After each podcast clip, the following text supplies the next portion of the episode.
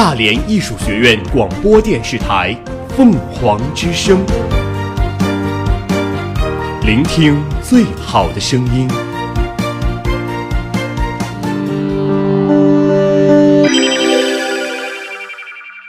今日天气：大连晴转多云，最低气温七摄氏度，最高气温十五摄氏度，西南风五至六级，空气质量良。我们我们一直在行走，我们我们一直在记录，我们用简短的语言涵盖大量的新闻。资讯。凤凰早新闻，凤凰早新闻，感受传播的力量。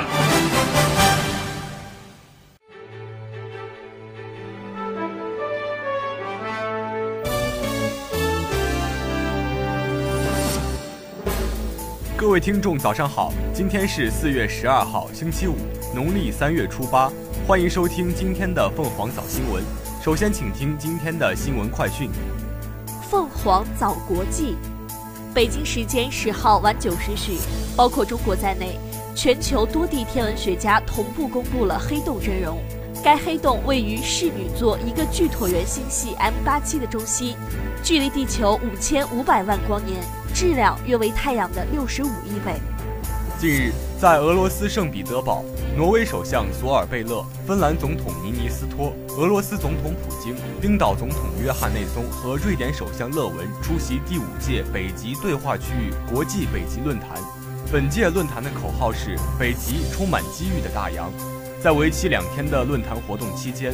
与会者将围绕近岸水域、开放大洋、稳步发展三大主题。就北极地区国际形势、北方海陆开发、北极油气及矿产资源开发、俄在北极的国家项目实施、北极科研、北极大陆架开发、北极船舶制造、北极地区数字化和通信技术发展等问题举行二十多场分组讨论。英国首相特蕾莎梅访问德国，与德国总理默克尔商讨英国推迟脱欧的相关事宜。伊拉克总统萨利赫表示，各方应努力缓和中东地区紧张局势，加强安全合作。据中国驻南非使馆微信公众号消息，近期南非豪登省、西开普省、自由州西北省等多地接连发生涉中国公民被抢害案件，造成人员伤亡和财产损失。外交部领事司和中国驻南非使馆提醒在南中国公民和机构，密切关注当地安全形势，切实提高安全防范意识，加大安防投入，完善安防设施，切勿随身携带和囤积大量现金，确保人身安全。近日，日本航空自卫队三泽基地最尖端隐形战机 F 三五 A 在太平洋上空失联。日本防卫相岩屋义十号透露称，已在周边海域发现该机翼尾翼一部分，断定已经坠机，飞行员仍下落不明。当地时间九号，美国司法部长威廉巴尔在国会听证会上表示，删节后的通俄门调查报告将于一周内公布。他还称，在与国会领导人磋商后，他可能会公开一些经过删节的调查细节。特朗普在社交媒体上推特发文称，美国将对价值约一百一十亿美元的欧盟输美产品加征关税。普京说，俄正在制定和落实促进北极地区发展的多项规划。加拿大外交部长说，加拿大政府正在考虑制定新的报复性征税措施，施压美国政府取消对加方钢材和铝制品加征的进口关税。委内瑞拉外交部说，委内瑞拉将按程序正式退出美洲国家组织。国际货币基金组织九号发布最新一期世界经济展望报告，将二零一九年全球经济增长预期下调至百分之三点三。比利时布鲁塞尔当地时间四月十号下午，欧盟各成员国达成一致，允许英国延期脱欧至十月三十一号，并将在六月对此决定再做评估。据路透社等外媒消息，当天早些时候，几位欧盟领导人抵达欧盟总部，就是否允许英国第二次延长脱欧期限进行表决。欧洲理事会主席图斯克表示，欧盟各成员国达成一致，允许延期至十月三十一号。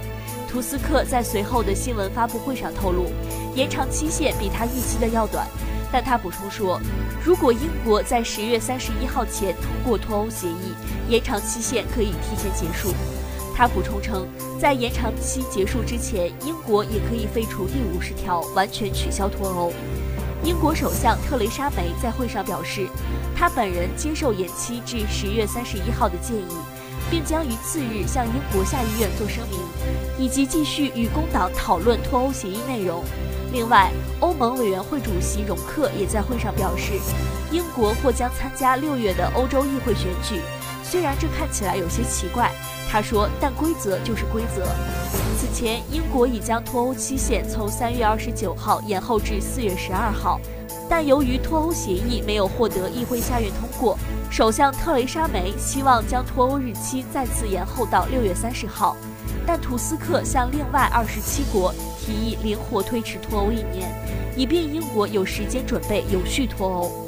图斯克提出，根据目前英国下议院的分裂现状，欧盟没有理由相信英国能够在六月底一致通过一个脱欧方案。他警告称，将脱欧推迟至六月底，只会增加不断重复短时延期的可能。持续的不确定性将给欧盟其他二十七国的企业带来负面影响。当英国和欧盟无法就新的延期方案达成一致，无协议脱欧将成为最终的结束。而另一方面，特蕾莎梅曾表示，作为首相，她不能接受脱欧推迟至六月三十号以后。保守党及国内脱欧派也都对长时间脱欧延期显露了抵制情绪。同时，法国总统马克龙也认为英国脱欧不该长时间延期。他在与其他欧盟成员国会谈时表示，还没有任何消息能使说服他相信有必要将英国脱欧延期至六月三十号以后。但法国无意否决延期脱欧，因为这很可能使他在欧洲舞台上处于被孤立状态。这一次的紧急会晤是在图斯克的安排下进行的。欧盟各国终于确定了延期至十月底的折中方案。图斯克敦促英国不要浪费这段时间，并希望英国在延长期内取得突破。凤凰早国内。近期，两架解放军战机飞越所谓台湾海峡中线，台当局称此举破坏了两岸现状。国台办十号回应称，这是解放军年度训练计划内的正常安排，维护国家主权和领土完整是中国人民解放军的神圣职责。十号起，全国铁路实施新的列车运行图，优化高铁列车开行方案，北京至青岛实现三小时以内到达。北京至兰州、兰州至成都等动车组列车运行时间进一步缩短。六月一号起，小汽车驾驶证将实现全国通考，申请人可持身份证在全国任意一地直接申领小汽车驾驶证。已通过部分科目考试后居住地变更的，可申请变更考试地，参加剩余科目考试。十号，最高法对原审被告人顾雏军等人虚报注册资本、违规披露、不披露重要信息、挪用资金再审一案进行公开宣判，对顾雏军犯挪用资金罪改判有期徒刑五年。近日，外逃二十五年的职务犯罪嫌疑人袁国芳回国投案，其犯罪所得赃款已被追缴。袁国芳原系国家外汇管理局浙江分局管理检查处干部，涉嫌贪污罪，于一九九四年潜逃国外。黑龙江葵花药业集团股份有限公司原董事长关彦斌涉嫌故意杀人被检方批捕，目前该案仍在侦办中。葵花药业十号表示，目前案件尚在调查处理中，双方当事人均已无大碍，此案未涉及公司业务经营。十号，福建龙岩致八死劫持公交车杀人案二审宣判，依法驳回被告邱日辉上诉，维持一审死刑判决。二零一八年十二月，邱日辉在福建龙岩持刀劫持公交车撞人，共致八人死亡。十号，江苏响水化工园区事故影响区域内一仓库发生自燃，目前火灾已经扑灭，未发生人员伤亡和环境污染等次生灾害。近日，一张汽车未礼让斑马线上的狗被罚款五十元、扣三分的图片热传。十号，江苏徐州市睢宁县交警大队称，确有该违章，但原图上有行人，网传图片系人为故意裁剪。目前公安机关已介入调查。近日，浙江嘉兴一女子欲跳河轻生，民警到达后，女子情绪更加激动。危急之时，路过快递小哥董华与民警机智配合，民警分散女子注意力，董华悄悄靠近，抓住时机，成功将女子一把抱下。中共中央总书记、国家主席、中央军委主席习近平十号给云南省贡山县独龙江乡群众回信，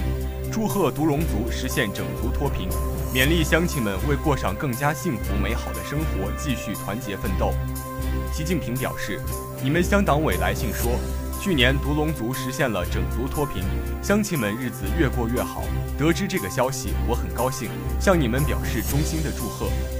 习近平指出，让各族群众都过上好日子，是我一直以来的心愿，也是我们共同奋斗的目标。新中国成立后，独龙族告别了刀耕火种的原始生活，进入新时代，独龙族摆脱了长期存在的贫困状况。这生动说明，有党的坚强领导，有广大人民群众的团结奋斗，人民追求幸福生活的梦想一定能够实现。习近平强调，脱贫只是第一步，更好的日子还在后头。希望乡亲们再接再厉，奋发图强，同心协力建设好家乡，守护好边疆，努力创造独龙族更加美好的明天。独龙族是我国二十八个人口较少的民族之一，也是新中国成立初期一个从原始社会末期直接过渡到社会主义社会的少数民族，主要聚居在云南省贡山县独龙江乡，当地地处深山峡谷，自然条件恶劣，一直是云南乃至全国最为贫困的地区之一。二零一八年，独龙江乡六个行政村整体脱贫，独龙族实现整族脱贫。当地群众委托乡党委给习近平总书记写信，汇报独龙族实现整族脱贫的喜讯，表达了继续坚定信心跟党走，为建设好家乡同心奋斗的决心。凤凰早民生，央行日前表示，校园内部食堂等场所考虑到食品卫生安全等内部管理因素，使用一卡通进行消费的，只要在一卡通充值时可以使用现金的，不属于拒收现金。近日，黑龙江公安出台指导意见，规定，个人赌资在两百元以上的将面临治安处罚；个人赌资在五百元以上的将面临行政拘留处罚。短短几年，中国游客海外爆满现象趋淡。半月谈记者在英法德日韩五国走访了解到，近一两年内，受跨境需求变化、跨境电商发展、中国制造业升级等因素影响。中国游客海外购物热情下降，消费渐趋理性。与此同时，洋货、国货同台竞争的局面正在打开。网贷备案即将迎来实质性进展。记者获悉，监管层正就网贷备案细则征求意见。根据目前拟定方案，网贷机构将按照经营范围划分为单一省级区域经营和全国经营两类，并需分别缴纳不同比例的风险准备金。出借人出借余额也将受到严控，在不同网贷机构合计出借余额拟不得超过五十万元。北京市推动高质量发展调研日前举行，北京青年报记者从活动中了解到，北京市疏解整治促提升专项行动取得重要阶段性成效，坚持内部功能重组和向外疏解转移双向发力。核心区八家医院在郊区建设新院区，十二家中关村企业入驻雄安中关村科技产业基地，东西城核心区在疏解腾退中实现老城更新。为不断满足老年人多层次多样化养老需求，福建省民政厅日前印发《养老服务补短板二零一九年行动方案》，提出全年实现新增各类养老床位一万张。每千名老年人拥有床位数提高到三十四张以上，新建一百五十所居家社区养老服务照料中心，城市养老服务设施覆盖率提高到百分之九十以上。近日，网上流传第三代身份证增加新功能的消息，贴文称包括定位等功能，即在线上或公安部门查询身份证位置，能避免身份证被盗用风险。十号，记者从官方权威渠道获悉。第三代身份证不存在定位功能，网传消息不实。凤凰早天下，中国足协女足青训部部长、前世界足球小姐孙雯日前在接受新华社记者专访时表示，即将开战的2019年法国女足世界杯没有弱旅，中国女足小组赛场场都是硬仗，但要相信自己能够一场一场拿下比赛。北京时间四月十一号凌晨，欧冠四分之一决赛首回合继续进行，曼联主场零比一不敌巴塞罗那，苏亚雷斯制造卢克肖自摆乌龙，曼联全场零射正，巴萨首次在梦剧场获胜。另一场比赛，C 罗复出为尤文图斯收获进球，但内雷斯帮助阿贾克斯扳平比分。最终，阿贾克斯主场一比一战平尤文图斯，将悬念保留到次回合。四月十号，CBA 季后赛半决赛迎来第二轮较量，广东队继续坐镇主场迎战深圳队。深圳队一度在第四节发起反扑，但广东队顶住压力，布鲁克斯也命中关键三分，最终。广东队在主场以一百一十九比一百一十二战胜深圳队，大比分二比零领先。数据方面，广东队易建联二十三分十四板，周鹏十八分九板，威姆斯十七分，布鲁克斯三十五分九板八助，任骏飞十六分八板。深圳队顾全十六分五板，麦克斯二十五分四板，伯顿二十八分五板，沈子杰十四分十三板。四月十号晚，亚冠联赛小组 F 组第三轮继续进行。凭借塔利斯卡的梅开二度、杨立瑜的锦上添花和布洛克斯汉姆的乌龙球，广州恒大主场四比零战胜墨尔本胜利。经此一役，恒大、广岛三剑与大邱 FC 均为二胜一负积六分，墨尔本胜利则三战皆败。另一场比赛，上海上港三比三战平悉尼 FC，打破了富奥必败的魔咒。此役，德容、勒方德雷与布罗斯克先后为主队破门，而吕文君、于海与阿尔克森则先后为客队追平比分。北京时间四月十一号凌晨，欧洲女排冠军联赛半决赛，在与意甲劲旅诺瓦拉的交手中。土耳其瓦基弗银行虽以三比一扳回一阵，但在金局决胜十四比十二领先之际遭逆袭十四比十六惜败，卫冕受挫无缘总决赛。诺瓦拉将与同国劲敌科内利亚诺争冠。朱婷在本场比赛中夺下二十六分，进攻五十二扣二十三中，成功率百分之四十四，拦网斩获两分，发球进账一分。凤凰早校园。四月十号，二零一九年全省教育工作会议在本溪召开，董事长、党委书记王贤俊参加了这次会议。会上，他聆听了省教育厅党组书记、厅长唐国华所做的工作报告。会后，他又再次学习全省教育工作会议精神，畅谈感想，信心满满。会议强调，要加强党对教育工作的全面领导，坚定社会主义办学方向不动摇。全面贯彻党的教育方针，落实立德树人根本任务，构建德智体美劳全面培养的教育体系，把素质教育要求落到实处，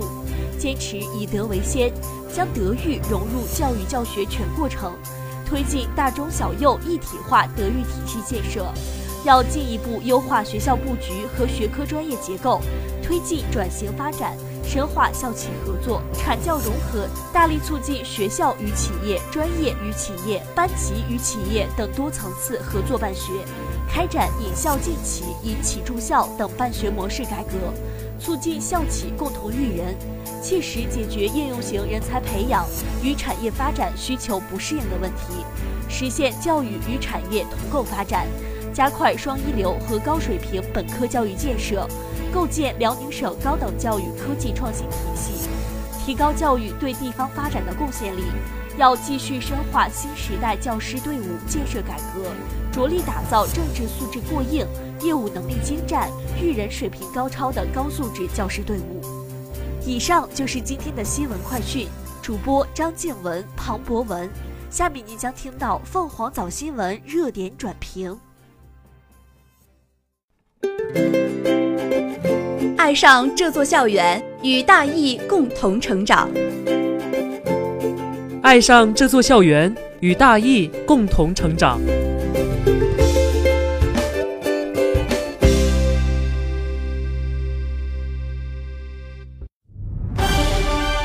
集结焦点资讯，同步媒体热评。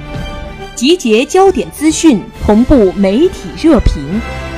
凤凰早新闻。热点转评。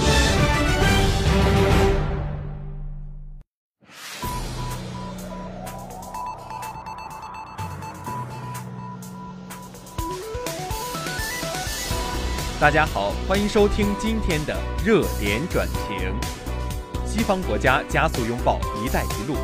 人民网、人民日报呢日前报道，意大利成为首个加入“一带一路”倡议的七国集团成员国。卢森堡呢与中国签署共建“一带一路”合作谅解备忘录。德国、法国、英国、新西兰等主要发达经济体纷纷向“一带一路”倡议抛出了橄榄枝。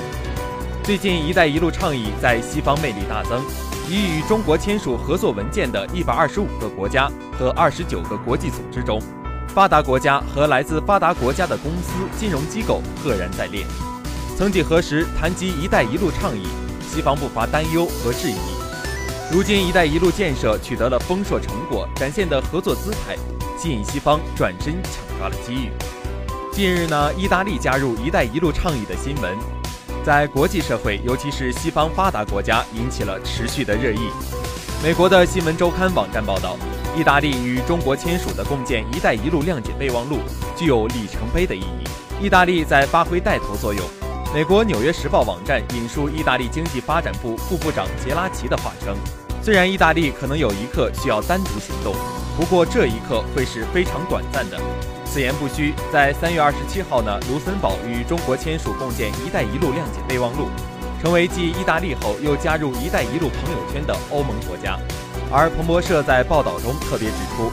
卢森堡的这个举动呢，是在意大利签署共建“一带一路”备忘录后不到一周做出的。我们不难发现，“一带一路”倡议正在圈粉越来越多的欧洲国家。目前，意大利、卢森堡、波兰、希腊。匈牙利和葡萄牙等多国已经加入了一带一路倡议书，而不少其他欧盟国家呢，也对这一倡议表现出日益浓厚的兴趣，其中不乏主要发达经济体。在国家主席习近平三月下旬访问欧洲期间，法国总统马克龙、德国总理默克尔和欧盟委员会主席容克均就“一带一路”倡议发出了积极论调。俄罗斯报网站称，欧洲领导人意识到，他们无论如何都避不开“一带一路”。默克尔的言论证明了这一点。他说：“一带一路是重要项目，欧盟希望在其中发挥积极作用。欧盟期待互惠的政策。”英国《每日电讯报》近日也喊话英国政府，建议其学习意大利自主形式，只要管理得当，“一带一路”对英国意味着更多的机会。美国消费者新闻与商业频道网站还报道称，身为欧盟成员国的地中海国家马耳他也有可能加入“一带一路”倡议。而该国的财政部长爱德华·希克卢纳在接受采访时表示，某些偏见不应成为开展有益商业来往的绊脚石。事实上呢，不只是欧洲国家，像加拿大、新西兰、日本等其他大洲的发达经济体，近来同样就“一带一路”倡议频频释放积极信号。英国的《金融时报》李杰瑞捕捉到了这一动态，刊发社评指出。此前呢，“一带一路”倡议的足迹主要集中于低收入和中等收入经济体，而今这项倡议正冲进顶级联赛。从犹豫到欢迎，为何越来越多的西方国家更加青睐“一带一路”的倡议呢？俄罗斯消息报日前刊登文章，分析了意大利能从“一带一路”建设中获得哪些好处。文章认为，从双边合作的角度来看，加入“一带一路”倡议可被视为革命性创举。将有助于意大利整治基础设施，并为该国陷于停滞的经济带来新的出路。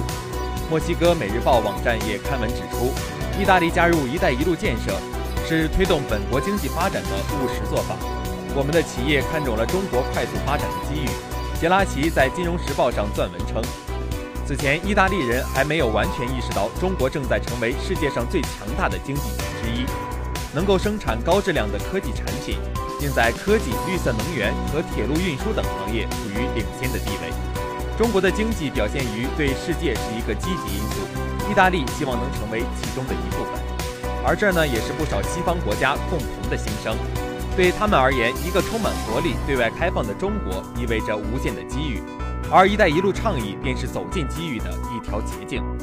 金融时报刊文称，作为一个拥有超额储蓄的富裕大陆。欧洲似乎不需要中国为其基础设施投资提供资金，然而事实上，长达十年对赤字的执迷，导致不少国家必要项目的匮乏资金。该报引述葡萄牙总理安东尼奥·卡斯塔的话称，